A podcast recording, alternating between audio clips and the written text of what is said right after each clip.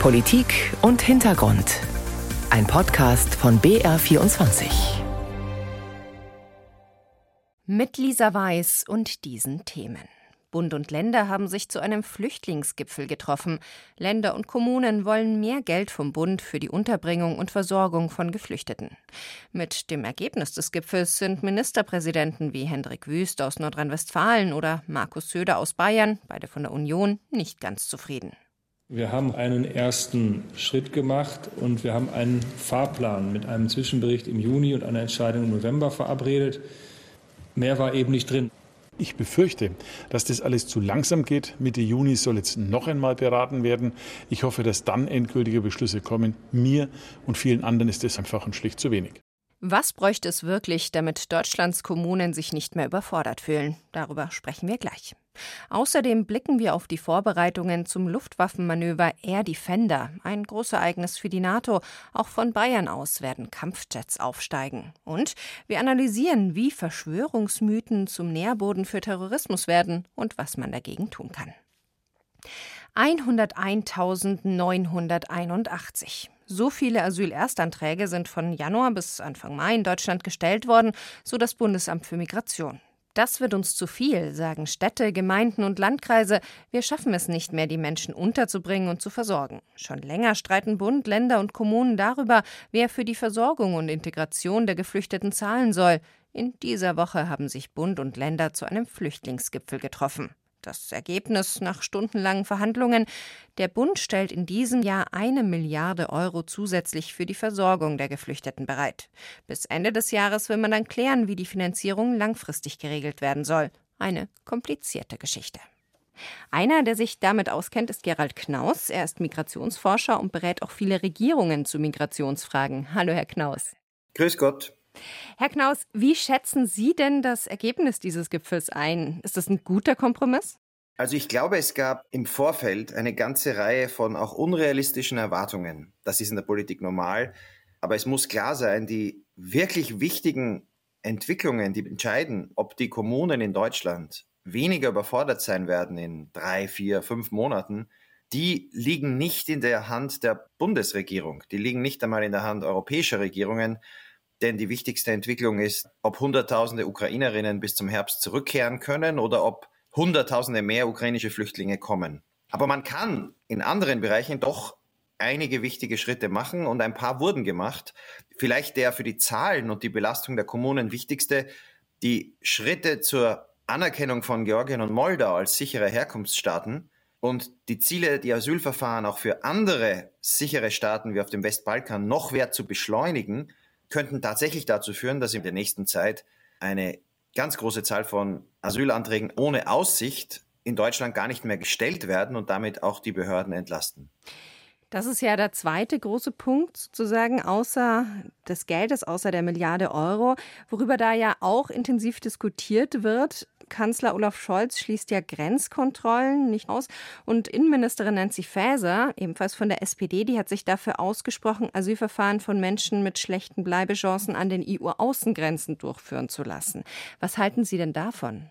Also hier geht es sehr viel auch um politisches Theater. Und da muss man sagen, dass die Regierung hier genauso auf Lösungen hinweist, die kaum eine Chance haben, Einfluss zu haben, wie die Opposition im Falle der Union. Also nehmen wir die beiden Vorschläge doch einer nach dem anderen. Zunächst die Grenzkontrollen an den Binnengrenzen zu Österreich, zur Schweiz, zu Polen. Die haben natürlich nur dann irgendeinen Sinn, wenn sie Menschen daran hindern, es unendlich mal zu probieren. Das geht aber nicht. Also wenn jemand an der deutsch-österreichischen Grenze gestoppt und zurückgeschickt wird, die Menschen bleiben dann trotzdem nicht in Österreich, sie versuchen es einfach noch einmal. Und die große grüne Grenze, die vielen Menschen, die sich über diese offenen Schengen-Grenzen bewegen, machen es de facto praktisch unmöglich, Menschen wirklich zu stoppen. Zum Zweiten, wenn man Menschen stoppt und sie einen Asylantrag stellen, dann ist es im Falle der Schweiz zum Beispiel gar nicht möglich, sie einfach zurückzuschicken. Die Schweiz würde die Menschen nicht nehmen, so wie Österreich aus der Schweiz die Menschen an der Grenze in Vorarlberg nicht zurücknimmt, selbst wenn sie aus Österreich kommen. Also diese Idee hier durch immer nur sporadische und oberflächliche Kontrollen zu versuchen, ein Signal zu senden, die wird die Zahl der Asylanträge nicht senken. Das wissen wir aus Österreich. Die kontrollieren seit 2015 ihre Grenzen zu Ungarn und hatten im letzten Jahr mehr Asylanträge als 2015. Und was ist mit den Asylverfahren von Menschen mit schlechten Bleibechancen an den EU-Außengrenzen? Das war ja ein Vorschlag von Nancy Faeser, wobei das auch meines Wissens überhaupt in der Europäischen Union ja auch gerade diskutiert wird. Ja, Sie haben recht. Das war ursprünglich natürlich ein Vorschlag der Kommission die versucht, eine große europäische Lösung, die mit immer mehr Druck jetzt unbedingt noch bis zu den nächsten Europaparlamentswahlen nächstes Jahr durchgeboxt werden soll. Und das ist ein Fehler. Denn das, was da am Tisch liegt von der Kommission, hat den großen Nachteil, nicht so sehr, dass es ein Tabubruch ist und Dinge vorschlägt, die die Lage für Flüchtende schlechter machen. In Wirklichkeit ist die Lage für Menschen an den Außengrenzen der EU heute dramatisch sie werden zurückgestoßen, sie werden ihrer Menschenwürde beraubt, sie werden ausgeraubt, geschlagen an vielen europäischen Grenzen, systematisch. Das Problem an dem Vorschlag der Kommission mit Asylverfahren an der Außengrenze ist, dass nicht klar ist, was er bewirken soll. Es gilt nur für diejenigen, die kaum eine Chance, also unter 20 Prozent Anerkennung auf Asyl haben. Also im Falle von Italien wären das Menschen aus Tunesien, aus Bangladesch, aus Ägypten.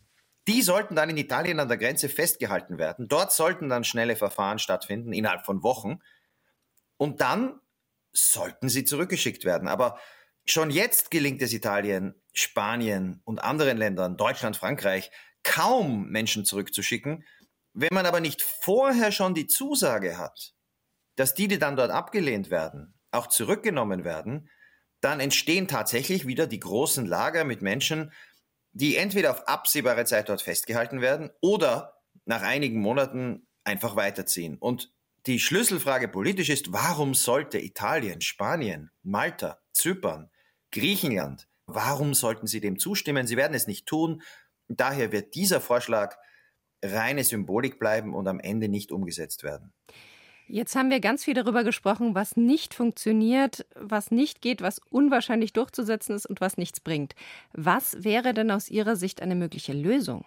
Also wir brauchen mehr legale Mobilität. Wir brauchen auch mehr Arbeitsmigration, das sagen ja in Deutschland alle Parteien, die Union ebenso wie die Regierung, aber auch in vielen anderen europäischen Ländern hört man es. Also mehr Möglichkeiten für Menschen zu reisen, legal Arbeit zu suchen, dort wo sie gebraucht werden. Um das hinzubekommen, brauchen wir aber mehr Kontrolle und die Reduzierung irregulärer Migration. Und das kann man immer nur durch Partnerschaften erreichen. Konkretes Beispiel, nicht nur die Türkei, sondern auch Marokko oder Tunesien wären bereit, zumindest ihre eigenen Bürger die in die Boote steigen, und das ist die größte Route derzeit aus dem zentralen, im zentralen Mittelmeer aus Tunesien nach Italien. Diese eigenen Tunesier, die ja in den allermeisten Fällen auch keinen Schutz bekommen, nach einer schnellen Prüfung in Italien sofort zurückzunehmen. Und dafür bietet man Tunesien legale Möglichkeiten der Migration an. Vielleicht sogar in Aussicht Visaliberalisierung bei Erfüllung der Menschenrechte im Land. Da hätte die EU Einfluss, der Bedarf nach legaler Migration existiert ja in Europa. So wie in Kanada könnte man es dann planen. Und daneben baut man auf ein Programm der Aufnahme von Schutzbedürftigen, von Flüchtlingen, wie es die Bundesregierung ja jetzt auch für Afghanen in Angriff nimmt, dass also wirklich Schutzbedürftige gar nicht erst über fünf internationale Grenzen und Lebensgefahr lange Wege gehen müssen, sondern dass man sich bemüht, sie direkt aufzunehmen. Das nenne ich das kanadische Modell. Dort werden jedes Jahr derzeit 50.000 Flüchtlinge legal aufgenommen. Dort wird eine noch viel größere Zahl von Menschen für den Arbeitsmarkt ins Land gelassen. Aber Kanada reduziert die irreguläre Migration, in dem Fall durch die Kooperation mit den Vereinigten Staaten. Wer irregulär kommt, der wird in die Vereinigten Staaten zurückgeschickt. Europa hat eine andere Geografie, aber das Ziel, irreguläre Migration ohne Gewalt und Pushbacks zu reduzieren, und dafür legale Wege zu öffnen, das ist das Gleiche. Und da geht dieser Gipfel in die richtige Richtung, wie ja auch schon der Koalitionsvertrag diese Vision im Zentrum hat. Sagt Migrationsforscher Gerald Knaus. Vielen Dank für das Gespräch. Ich danke Ihnen. Wenn Sie noch mehr zum Flüchtlingsgipfel erfahren wollen und auch andere Einschätzungen und Blickwinkel hören wollen, dann habe ich einen Tipp für Sie. Die aktuelle Folge des interkulturellen Magazins zu finden in der ARD Audiothek. Genau heute in einem Monat ist es soweit. Dann werden über Bayern Kampfjets aufsteigen. Denn dann beginnt das Luftwaffenmanöver Air Defender. Das tagelange Manöver gilt als größte Luftverlegeübung seit Bestehen der NATO. Unter anderem werden dafür Kampfflugzeuge aus den USA nach Deutschland verlegt. Die Bundesrepublik liegt ja zentral in Europa und hätte zum Beispiel im Falle eines Angriffs an der NATO-Ostgrenze wichtige strategische Bedeutung, hätte die Rolle einer Drehscheibe, also eine Art Verkehrsknotenpunkt. Und diese Abläufe, die sollen geübt werden. Geplant und geleitet wird das Manöver von der deutschen Luftwaffe. Lager Lechfeld in Schwaben ist dabei einer der Dreh- und Angelpunkte des Manövers. Die Vorbereitungen dort laufen. Kilian Neuwert war dabei. Erstmal für den Flo, wir gehen hier einfach raus. Letzte Anweisungen in Fliegersprache. In einem Besprechungsraum stehen Eurofighter-Piloten der Luftwaffe beisammen, unter ihnen Hauptmann Emil. Das ist sein Rufname für den Funkverkehr. Mit zwei weiteren Piloten soll er gleich den Luftkampf gegen einen feindlichen Jet trainieren. Das ist insofern schwierig, weil wir natürlich aufpassen müssen, dass wir uns nicht gegenseitig aus dem, äh, aus dem Himmel holen und da letztendlich irgendwo was Gefährliches machen, sondern das muss alles äh, innerhalb der Regeln und äh, Regularien sicher veranstaltet werden, sodass wir da auch keine sicherheitsrelevanten äh, Fehler produzieren. Die Piloten starten vom Flugplatz Lechfeld aus. Er liegt vor den Toren Augsburgs. Übergangsweise nutzt ihn derzeit das Geschwader von Emil. Eigentlich sind die Männer und Frauen in Neuburg an der Donau stationiert, nun aber brechen sie von hier aus zu ihren Missionen auf. Hört man, was geht einem so durch den Kopf als Pilot in den letzten Minuten? bevor es losgeht hier bei der Vorbereitung? Man ist dann in seinem Tunnel, man ist in seiner Flugvorbereitung, ähm, geht vielleicht noch mal ein, zwei Sachen durch, die man gleich machen wird, aber alles in allem ist alles gesagt, alles besprochen und äh, jetzt geht's dann los.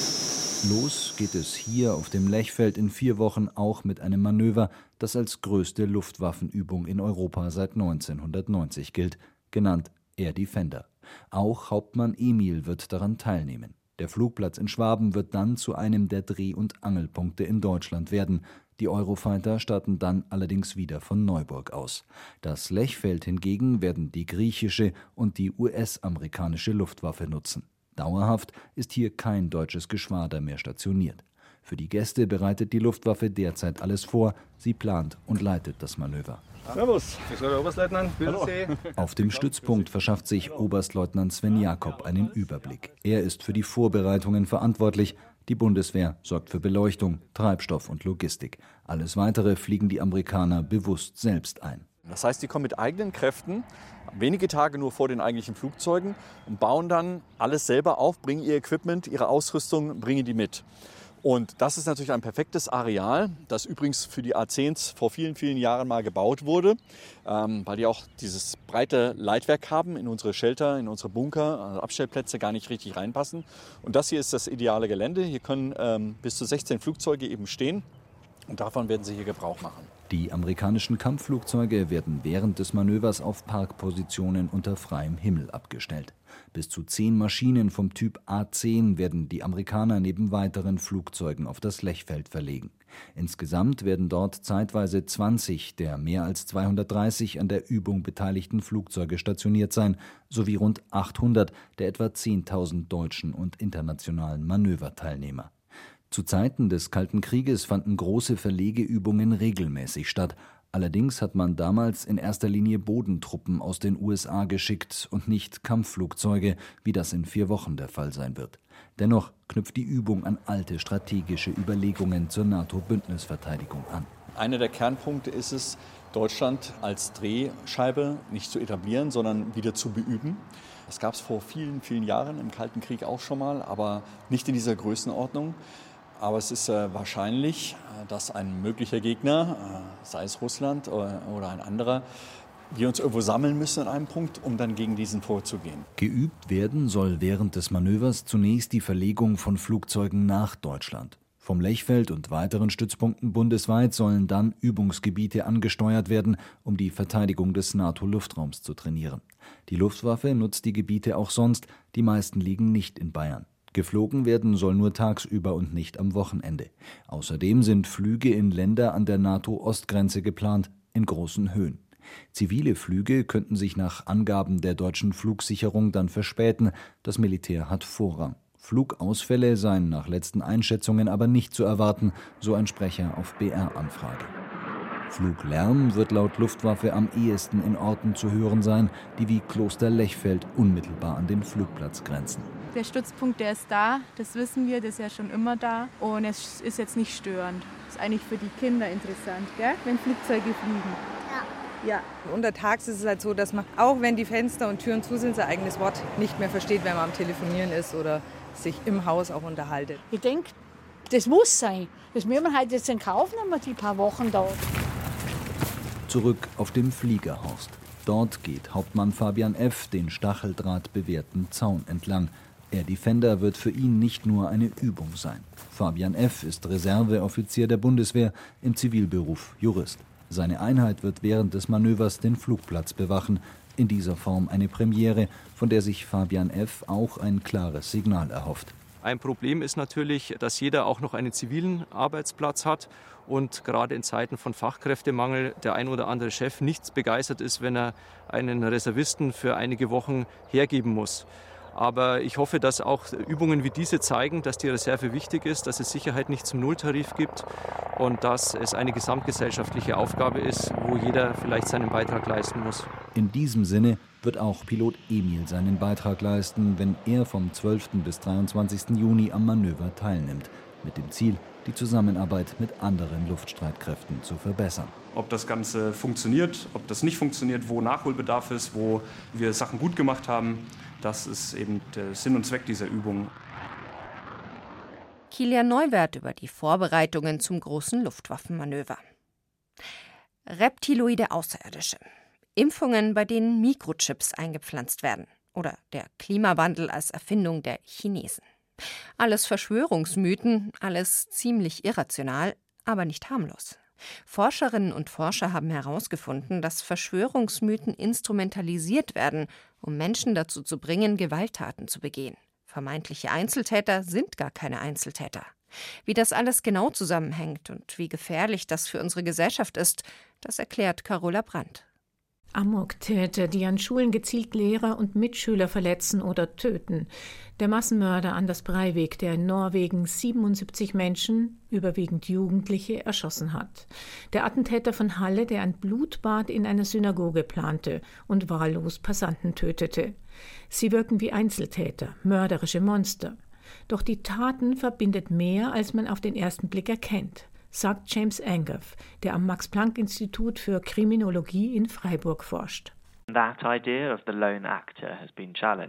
Die Vorstellung über den Einzeltäter hat sich gewandelt. Sie werden auf eine sehr überraschend öffentliche Art und Weise sozialisiert.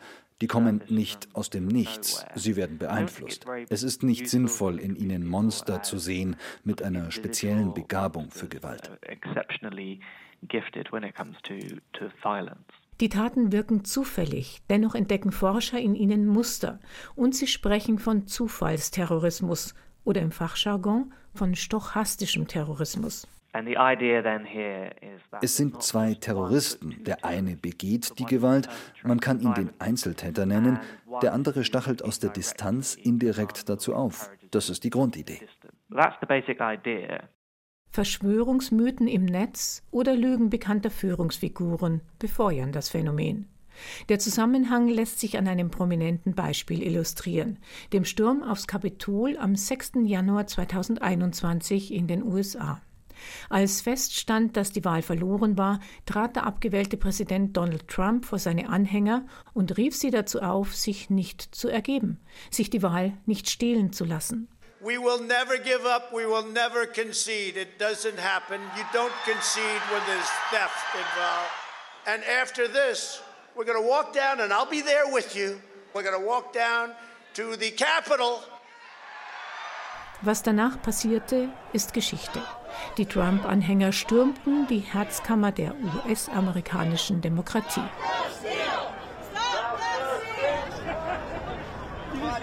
Bei den Tumulten wurden ein Polizist und vier Demonstranten getötet. Ein Untersuchungsausschuss zu diesem Angriff auf die Demokratie sieht die Schuld bei Trump. Das Muster dahinter erklärt Forscher James Angoff so. Die Führungsfigur benutzt eine aggressive Sprache. Sie benutzt rhetorische Sprachcodes, die je nach Publikum unterschiedlich verstanden werden und verbreitet so ihre radikalen Botschaften, wie Herabwürdigung von Minderheiten, Entmenschlichung von Gruppen. So werden die Anhänger indirekt zur Anwendung von Gewalt ermuntert. Auch Trump habe seine Gegner entmenschlicht und klein gemacht. Er habe über schwache Republikaner gesprochen, radikale Demokraten, die ihm die Wahl gestohlen hätten, und er habe seinen Anhängern gesagt, wenn ihr nicht kämpft, verliert ihr euer Land. Eine gefährliche Gemengelage, warnt die Friedens- und Konfliktforscherin Caroline Görzig vom Max-Planck-Institut für Ethnologie in Halle. Also der Populismus von oben und von unten die Gewalt, das ist natürlich eine gefährliche Gemengenlage. Und das ist auch, was wir beobachten beim Rechtsextremismus heute und was auch dafür spricht, warum es wir vielleicht an einer Schwelle zu einer rechtsextremen Welle stehen. Die Dimension, die das annimmt, äh, europaweit und international, also global, das spricht dafür, dass wir wirklich, dass es eine neue Qualität angenommen hat. Eine neue Welle rechter Gewalt? Damit bezieht sich die Terrorismusforscherin auf das Wellenmodell des US-Politologen David Rappaport, der die Welt am Übergang sieht zwischen dem abflachenden religiösen Extremismus eines IS und dem Beginn einer neuen politischen Terrorwelle. Verschwörungstheorien spielten dabei eine große Rolle, sagt Caroline Görzig. Verschwörungstheorien haben auch was Phänomenübergreifendes. Also hier verschwimmen auch die verschiedenen Ideologien und fließen ineinander. Verschwörungstheorien haben auch was extrem Mobilisierendes. Und man hat zum Beispiel das Thema, den Antisemitismus, den hat man ja sowohl im Rechtsextremismus als auch im Islamismus. Also es ist äh, eine gewisse Klammer auch für die verschiedenen Formen des Extremismus. Caroline Görzig hat gerade ein Forschungsprojekt abgeschlossen zur Lernfähigkeit von Terroristen. Ergebnis? Terroristen können sich ändern. Dafür gebe es Beispiele in Ägypten, Kolumbien, Israel und Nordirland. Die neue politische Gewalt aber sei schwerer greifbar.